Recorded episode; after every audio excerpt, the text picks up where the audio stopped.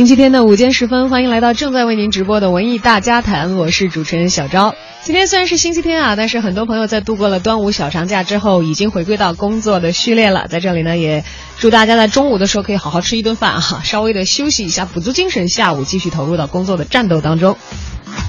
今天早上起来刷朋友圈，发现很多朋友都在这个端午小长假期间去刷过魔兽了，而且很多都是组团去刷的，甚至我看到有组团拉帮结伙去刷魔兽的朋友里晒出的合影当中，看到了一个巨伟岸的身影，是谁呢？那就是姚明，因为他也身穿着这个有着部落符号的 T 恤衫，所以我也初步判断，原来姚明也是一只部落猪啊，只不过是个子比较大啊。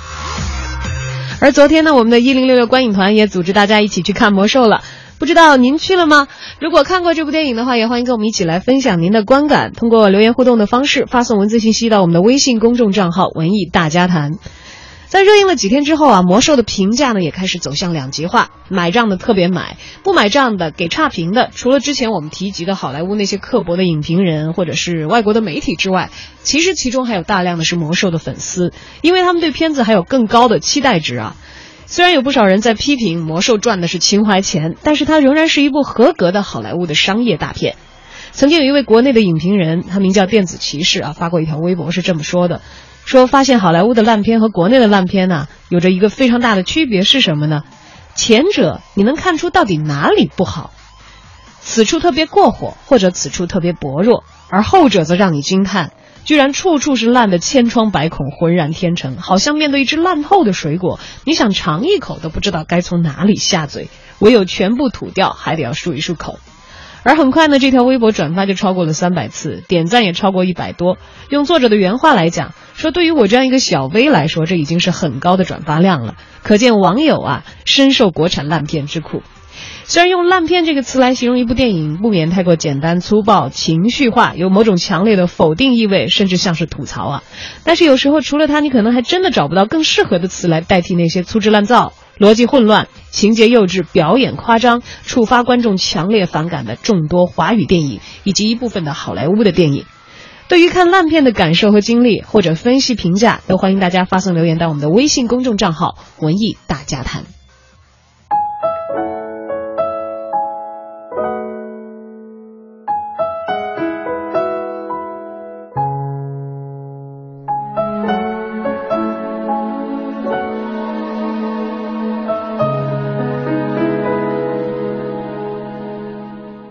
飞翔，恐高的鸟长出了翅膀，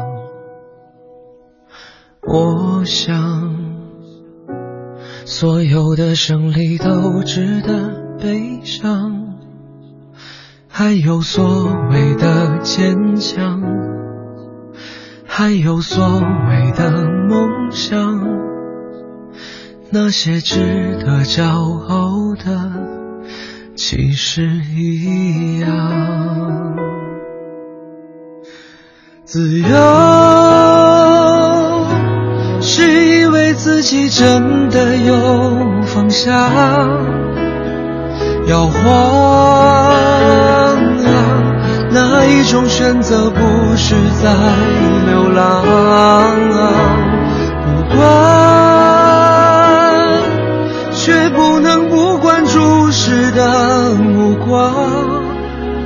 抵抗不了欣赏，才是最大的伤。还有多少的坚强，还有多少的梦想，那些值得骄傲的，全都一样。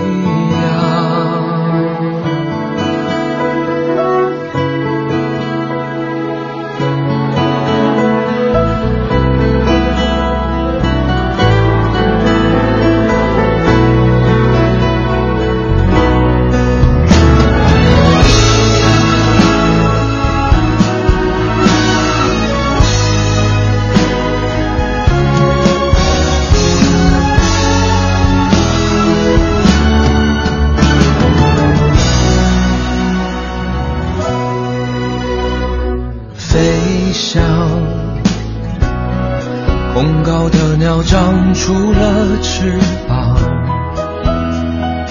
我想所有的胜利都值得悲伤还有所谓的坚强还有所谓的梦想那些值得骄傲的其实一样。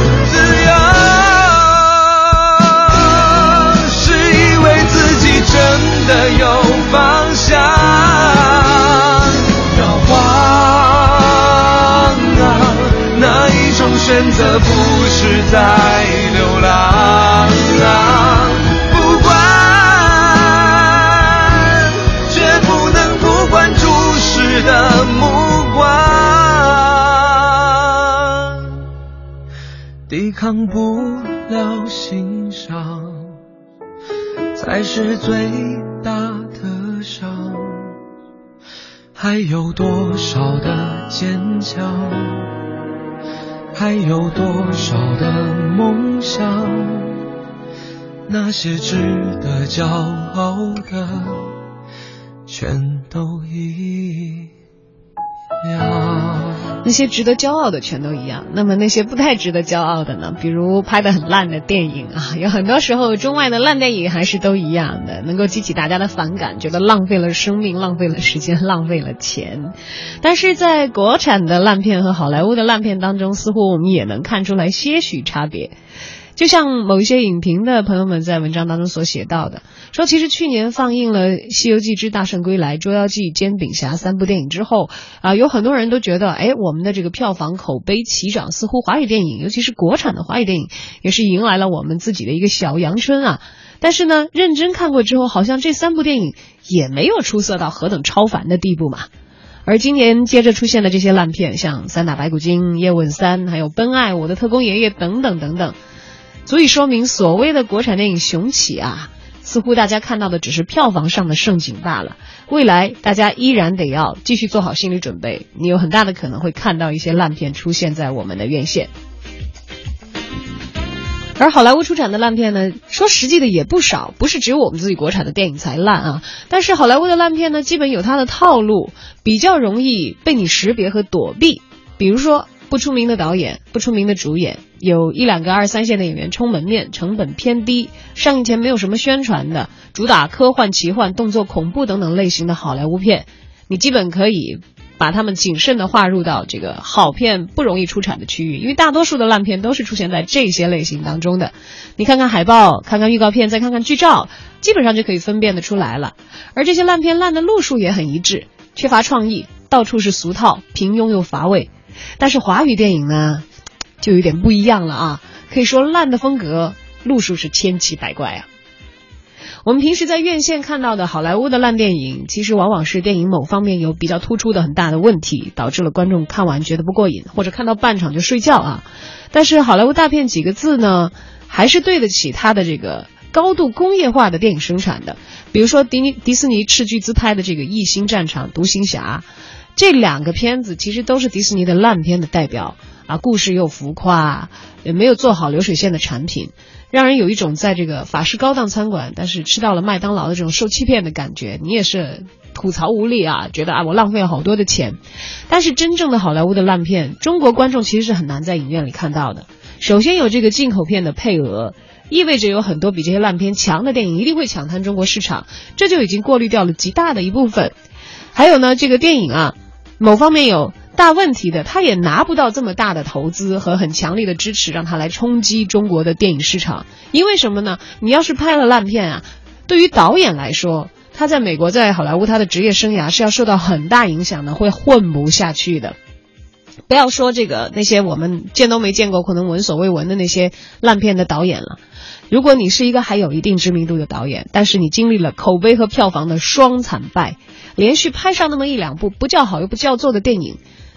几乎可以断定你接下来很难再找到电影公司给你投钱了。想当年啊，在《特洛伊》和《海神号》两部影片接连失利之后呢，导演沃尔夫冈·彼得森就到现子都都到现在，你是不是想想都没有看到什么他再拿出来的新片子？因为很有可能就陷入无片可导的这样的尴尬境地了。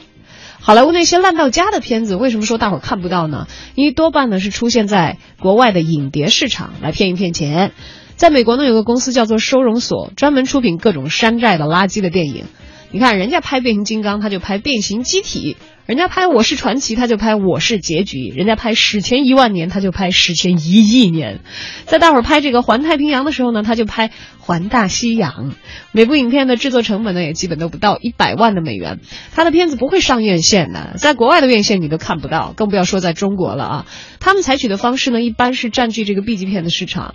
比如说直接发行 DVD 影碟，粗制滥造。靠的是抢快、抢热门，还有傍着刚刚上映的大电影来赚钱。像这种烂片啊，属于彻头彻尾的垃圾，毫无营养可言。除了骗钱之外呢，当然也别无追求了。但现在呢，国内很多的影视作品，甚至有很多登上大荧幕的作品，其实都是走的这个路子。不过呢，你看到国外的那些片子，基本上不太有直扑大荧幕的实力。也不太有这个直扑你钱包的匪气，毕竟他抢钱的那个市场要低一个段位嘛。但是呢，他们有的时候还是也是遮遮掩掩一下的，偶尔卖一卖情怀呢，来自我伪装一下。在好莱坞有一些导演确实也是想要拍好电影的，但是无奈水准有限，成本技术方面有限制，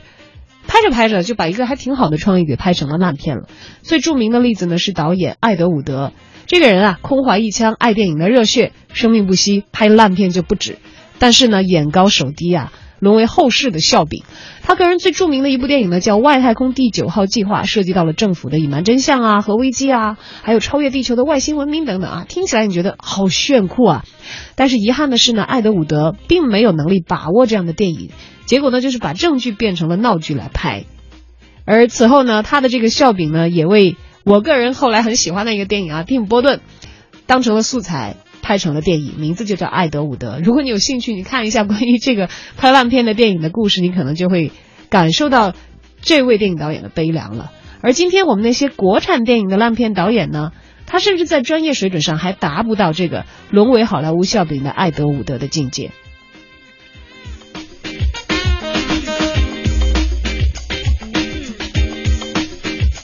说完了好莱坞烂片的套路，我们再来回顾一下华语烂片啊，给我们带来的无可奈何的感觉。像《小时代》《栀子花开》《何以笙箫默》，不用我说了吧？我觉得用臭名昭著来形容他们，应该也不算太过分。那么还有一些片子，可能大家看到名字都会躲避开，但是确确实实是在我们的大荧幕上公映过的，比如说《大话天仙》《越来越好之春晚》等等。如果你以为这些就是华语电影的烂片，最烂的一批，大错特错了，亲爱的观众朋友们。其实，身为观众，我们还是应该庆幸，真正的华语烂片，多数的观众是在影院里看不到的。如今的中国，每年会出产华语电影八百多部，其中只有不到三百部可以进入院线进行播放。而那些拍摄完之后，呃，取得龙标的电影，已经经过了一定的筛选，还算是保有基本的品质。真正的烂片集中在哪里呢？如果你有机会到影视公司里去看一看，你会接触到大量的剧本，啊，成品啊，半成品啊，一些小片子，一些小样。有一些会在不经意之间把你雷的是外焦里嫩啊，甚至有一些手手其实他们写东西呢并不差，业内一般把这个称为行活啊，但是呢平庸又乏味，让你觉得既不好全盘否定，又实在找不到任何的闪光点，觉得它值得去推进变成一个落地的项目，这种不上不下、改无可改、咽不下去也吐不出来的感觉，其实会更加的难受。普通观众还是幸运的，待会儿已经避开了很多看到极端烂片的可能性啊。呃，还是刚才我所提到的这位为我们做这个中外烂片分析对比的影评人，他还是说过一句原话，一下子我找到了作为一个观众平衡。他是怎么说的呢？他说：“我平时尽量避免去院线看烂片，或许这是职业所带来的心理创伤。在中国当影评人真的也是不容易啊。”他说：“只希望我和我的同行还可以保持正常的审美以及价值观，还可以等到华语电影精彩纷呈的那一天。”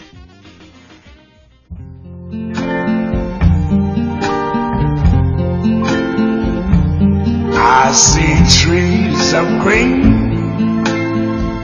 red roses too. I see them bloom for me and you, and I think to myself, what a wonderful world.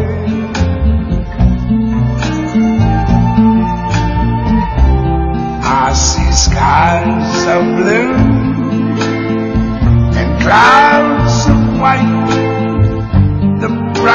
bright blessed day, the dark sacred night, and I think to myself, what a wonderful world.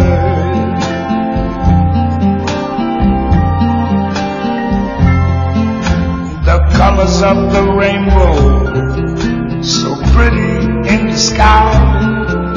are also on the faces of people going by. I see friends shaking hands,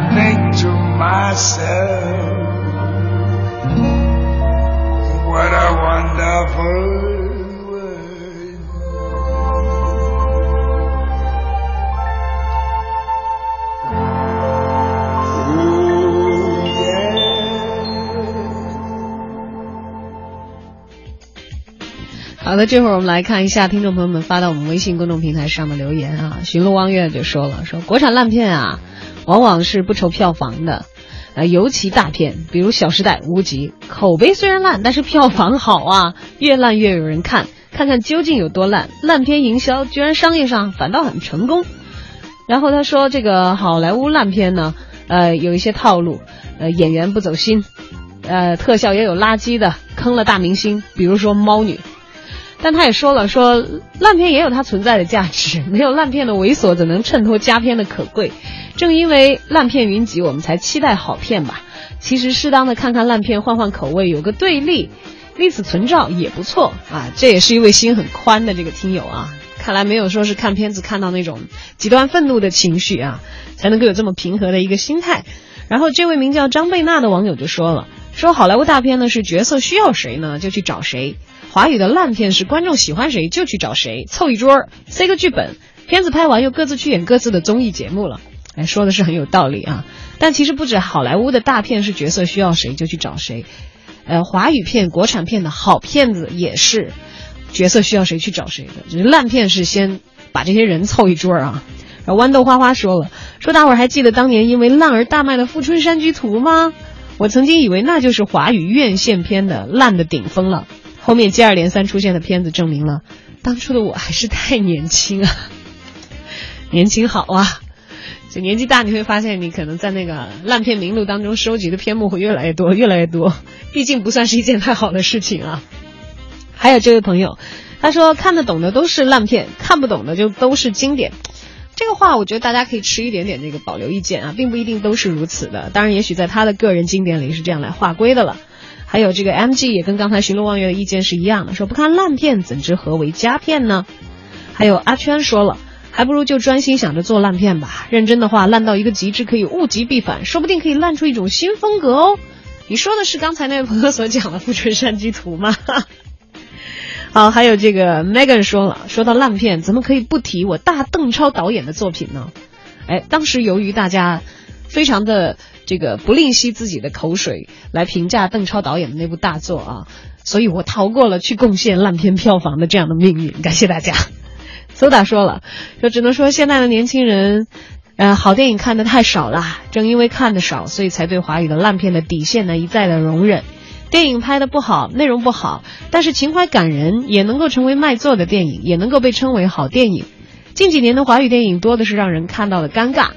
能够让人看完又回味的，真的是少之又少啊！现在是真客宁愿在电脑里头翻一些老片子来看，也不愿意花钱在电影院里忍受华语烂片对于观众的不尊重了。还有小白说表示看电影不看影评，呃，因为要看全的话时间不合适，毕竟能上线的电影都是审核过的吧。说当然这个观众也有口口味不统一的，并不是我觉得烂大家都觉得烂。他比是比如当时上《夏洛特烦恼》，朋友里面只有我给出的评价是看了笑不出来，但是我好几个妹妹都硬生生的看了有三遍之多。还有马可波罗方啊提到了近期的大电影，这好莱坞的大片，他说《天启》很精彩呀。呃，虽然比起第一站犹不及，呃，但是也有刷魔兽的说魔兽我也刷了两遍，情怀特技演技都觉得很好，身边的魔兽迷评价超高，但同期的 X 战警就很水了，就跟刚才那位网友完全是观感不一样啊。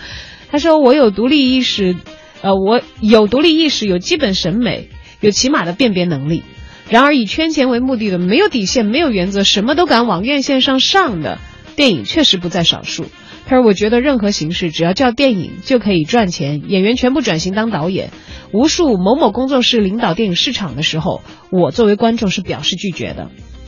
没错，票钱我也不想出，哪怕它不贵，我花钱忍受你侮辱我的智商，浪费我的时间，我凭什么呀？”